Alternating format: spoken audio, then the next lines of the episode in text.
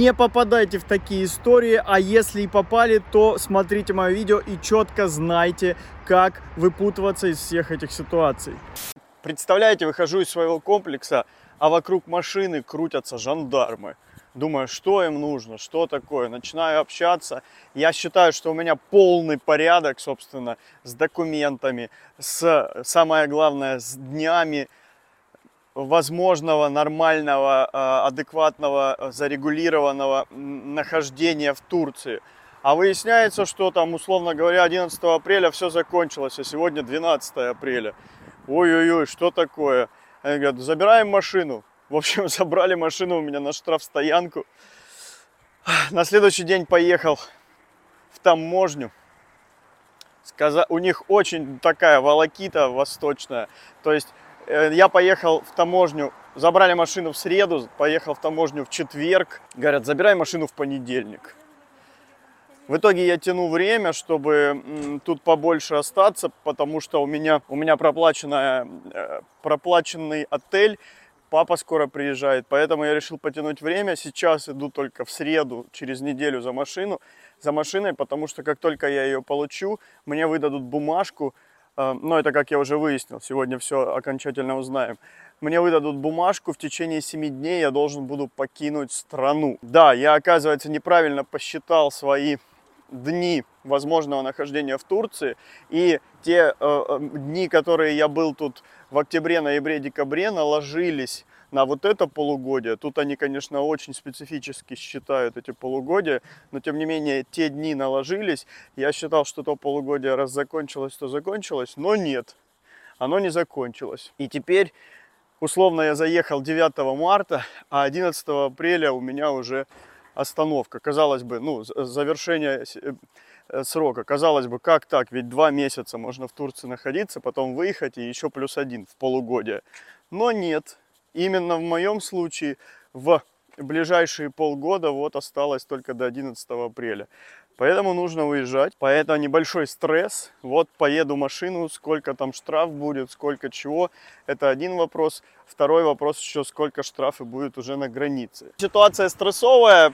Какие штрафы будут, непонятно. Тут еще это все отягощается тем, что э, в Батуми, то есть я поеду из Турции в Батуми. В Батуми я читал перед поездкой в Стамбул, в Турцию, э, в Батуми э, неохотно пускают ребят машин русские номера с оверстеем. Оверстей это как раз перестей, то есть э, когда ты находишься здесь больше, чем положено в Турции. И они не пускают, не знаю, насколько это законно, незаконно, прям отказ пишут. И ты возвращаешься в Турцию, в которой, в общем-то, уже не можешь находиться, но тем не менее как-то решаешь свои вопросы.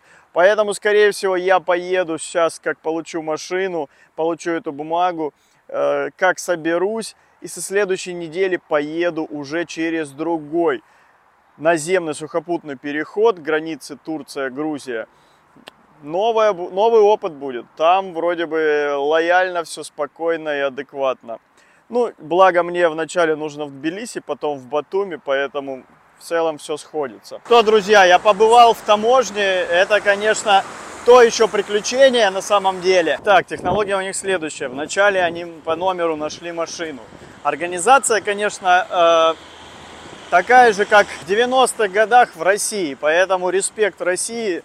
А, она продвинулась по услугам муниципальным далеко вперед. Турция, конечно, позади, позади, позади. Но это наблюдалось и по банкам, это наблюдается теперь и по взаимодействию таможни с потребителями. Пробили машину, надо оплатить штраф. Штраф оказался тысячу, примерно тысячу лир. А, нужно идти в банк. В банк идти не кайф, вы сами понимаете. Через Зираат банк, через приложение можно заплатить. Что я делаю? Я сразу же при них, а у меня там денег нету, я сразу же при них отправляю себе золотой короной перевод из БКС банка, кстати. Благо оно быстро, очень быстро зачисляется, и она мне сразу же помогла оплатить. Окей, этот квест сделали. Дальше она у меня спрашивает, а людей много в целом. Дальше она у меня спрашивает, нужны копии паспорта, копию страховки, копию, ну, СТС на машину. У меня их нету.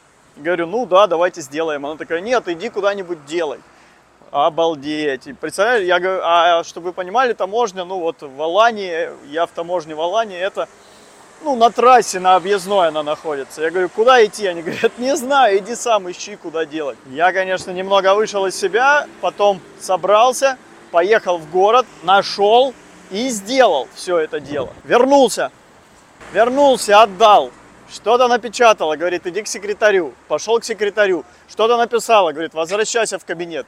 Вернулся в кабинет. Говорит, «Э, поставь подпись. Я поставил подпись. Иди к секретарю. Но это просто уже, но я ладно, я держусь, я держусь.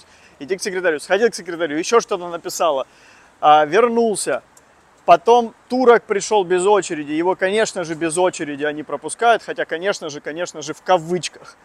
Лично для меня это неправильное поведение. Но окей, вот Турция вот такая вот, принимаем, хорошо делаем выводы, принимаем, но делаем выводы. Дальше, как с турком закончила, начала готовить мои документы. Что-то там еще подписал, бумажку на 7 дней дала, что в течение 7 дней я обязуюсь выехать из страны, из Турции. Еще говорит, дай паспорт.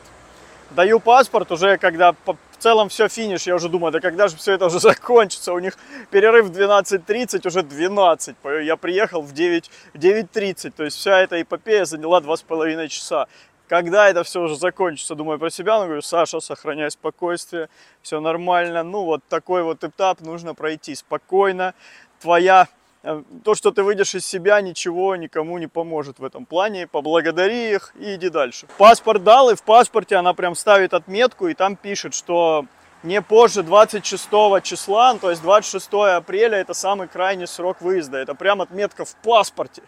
Вот это уже, конечно, серьезно.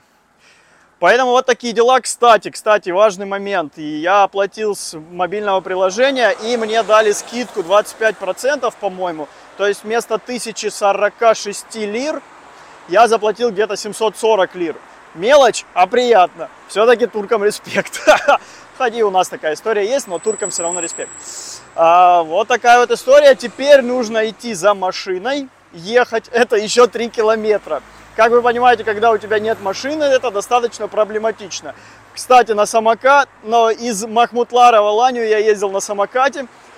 И делать копии я тоже ездил на самокате, обратно, в общем, и так далее. Сейчас иду пешком, пообедаю, уже не торопясь, куда торопиться. И потом опять возьму самокат, поеду уже, наконец, за машиной. Надеюсь, там все будет проще и легче.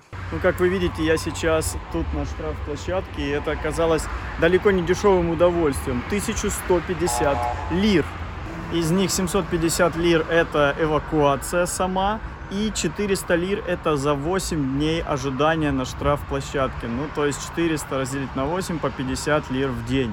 Вот такая вот математика. При том, что штраф у меня стоил в итоге 700 с чем-то там, э, то штрафплощадка стоит 1150 лир. Не слабенько, не слабенько. Получается, что все вместе мне обошлось примерно ну, по текущему курсу это 8 тысяч рублей. Вот, это все, что касается вызволить машину.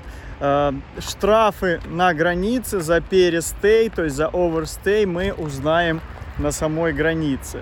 Но чувствую, что они будут существенно ниже и копеечнее, чем то, что я заплатил здесь. Ой, что-то он выехать не может. А моя машина заставлена двумя. О-о. Ну, дотолкаем. Ну, как вы видели, я забрал машину, все в порядке, все сделано. Да, еще раз подведу итог. Тысячу, примерно тысячу 800 лир получилось. Это примерно по текущему курсу 8 тысяч рублей. Вот столько мне все это произошло. А как я буду проходить границу и сколько я в итоге заплачу, я запишу это в следующем видео. Поэтому ждите, ожидайте, задавайте вопросы, ставьте колокольчики и напоминания. На этом все. Всем пока-пока. Помните, не попадайте в эти истории, а если попали, то вот вам четкая инструкция, что, как, сколько стоит и куда идти. Пока-пока.